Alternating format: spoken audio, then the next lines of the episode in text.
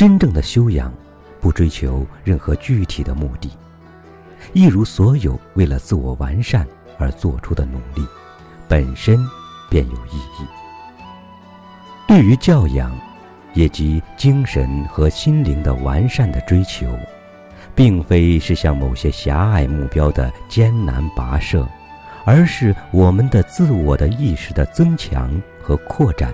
使我们的生活更加丰富多彩，享受更多更大的幸福。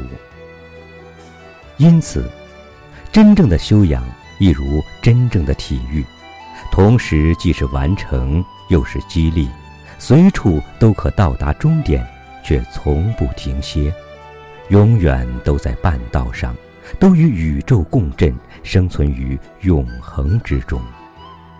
他的目的不在于提高这种或那种能力和本领，而在于帮助我们找到生活意义，正确认识过去，以大无畏的精神迎接未来。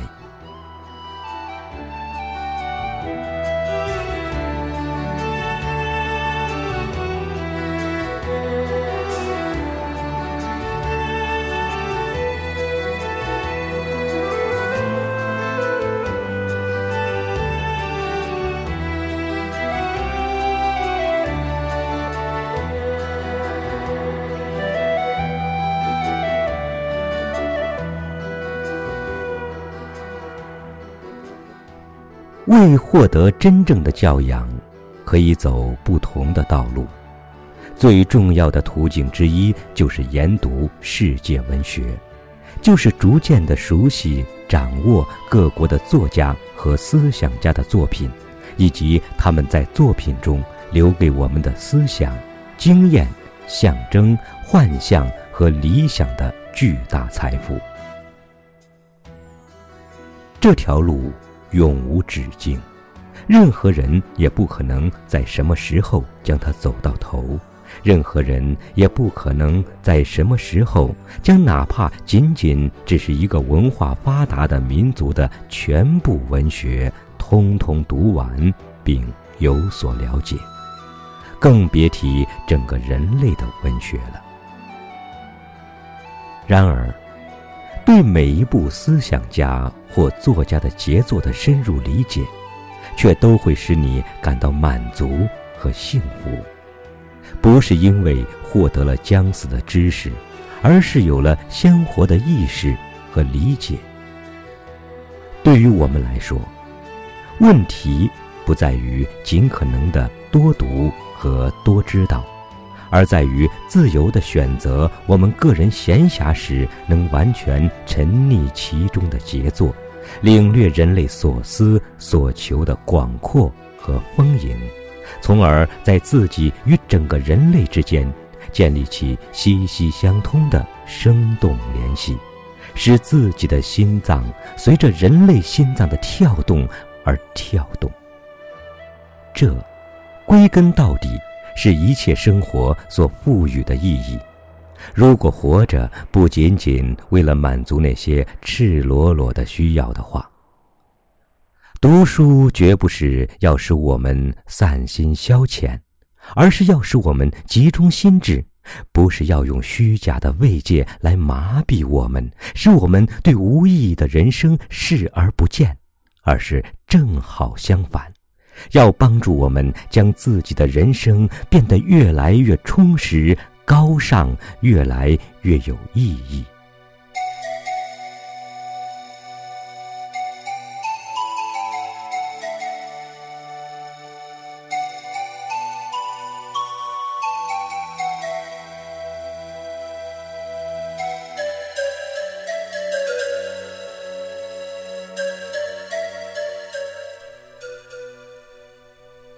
世界文学的辉煌殿堂，对每一位有志者都敞开着，谁也不必对它收藏之丰富望洋兴叹，因为问题不在于数量。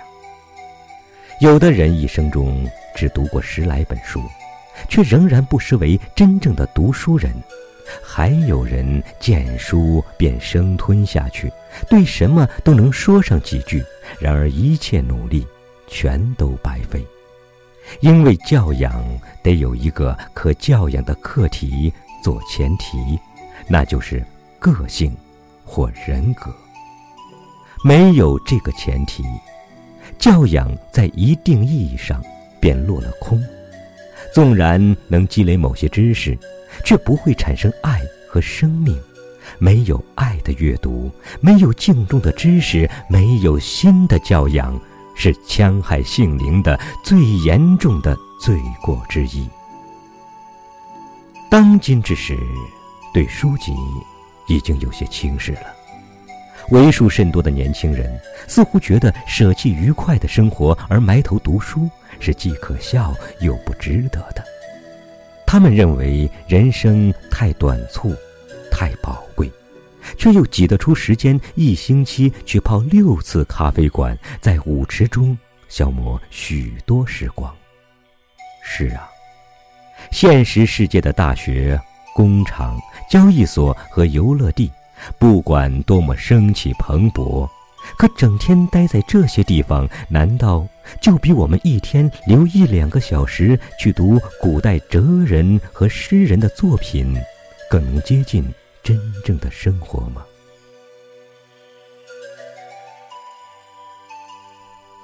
不错，读的太多可能有害，书籍可能成为生活的竞争对手。但尽管如此，我仍然不反对任何人倾心于书。让我们每个人都从自己能够理解和喜爱的作品开始阅读吧。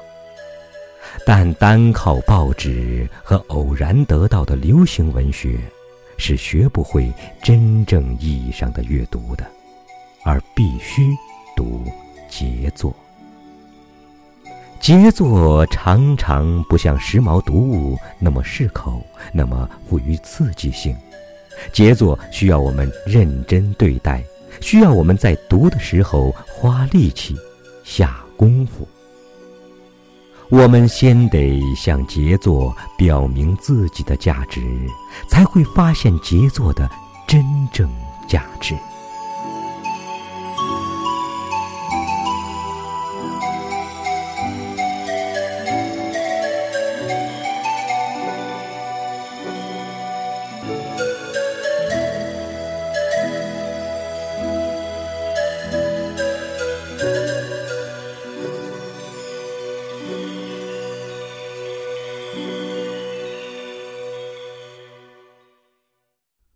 每一年，我们都看见成千上万的儿童走进学校，开始学写字母、拼读音节。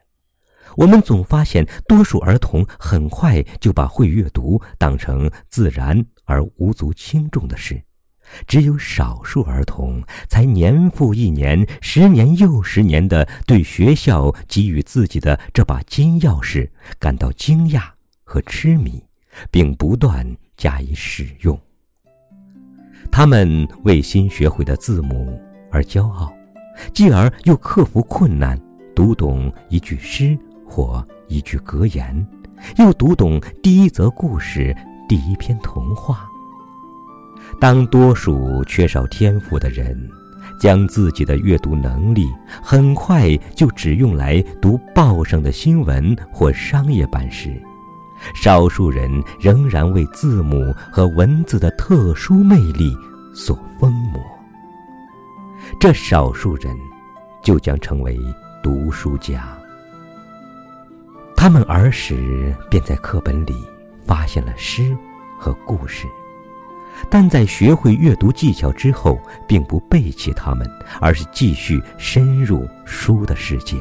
一步一步地发现这个世界是何等广大恢宏，何等气象万千和令人幸福神往。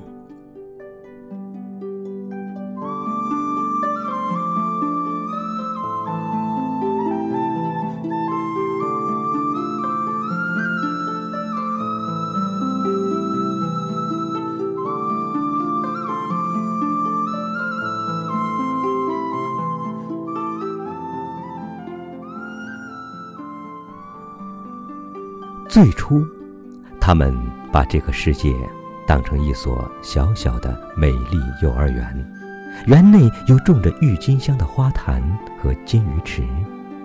后来，幼儿园变成了城里的大公园，变成了城市和国家，变成了一个州乃至全世界，变成了天上的乐园和地上的象牙海岸，永远以新的魅力吸引着他们，永远放射着异彩。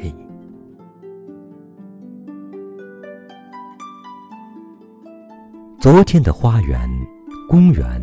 或原始密林，今天或明天将变为一座庙堂，一座有着无数的殿宇和院落的庙堂。一切民族和时代的精神都聚集其中，都等待着新的召唤和复苏。对于每一位真正的阅读者来说，这无尽的书籍世界都会是不同的样子。每一个人还将在其中寻觅并且体验到他自己。这个从童话和印第安人故事出发，继续摸索着走向莎士比亚和但丁；那个从课本里第一篇描写星空的短文开始，走向开普勒或者爱因斯坦。通过原始密林的路。有成千上万条，要达到的目的也有成千上万个，可没有一个是最后的终点。在眼前的终点后面，又将展现出一片片新的广阔的原野。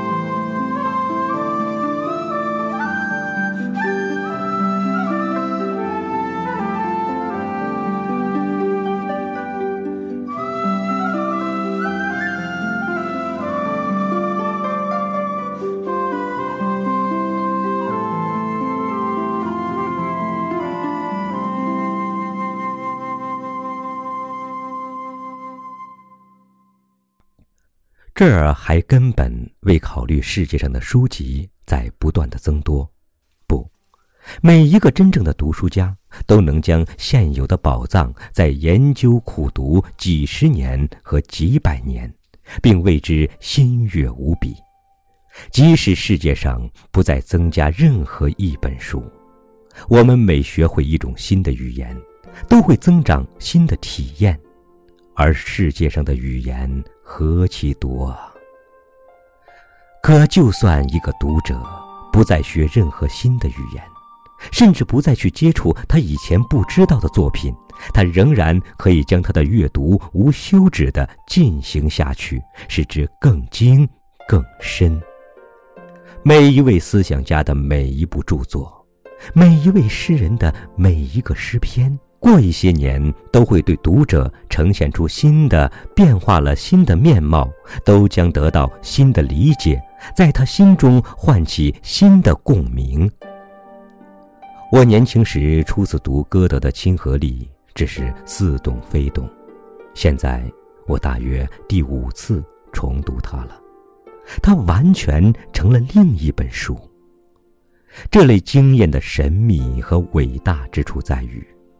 我们越是懂得精细、深入和举一反三的阅读，就越能看出每一个思想和每一部作品的独特性、个性和局限性，看出它全部的美和魅力，正是基于这种独特性和个性。与此同时，我们却相信自己越来越清楚看到。世界各民族的成千上万种声音，都追求同一个目标，都以不同的名称呼唤着同一些神灵，怀着同一些梦想，忍受着同样的痛苦。在数千年来无计其数的语言和书籍交织成的斑斓锦缎中，在一些个突然彻悟的瞬间。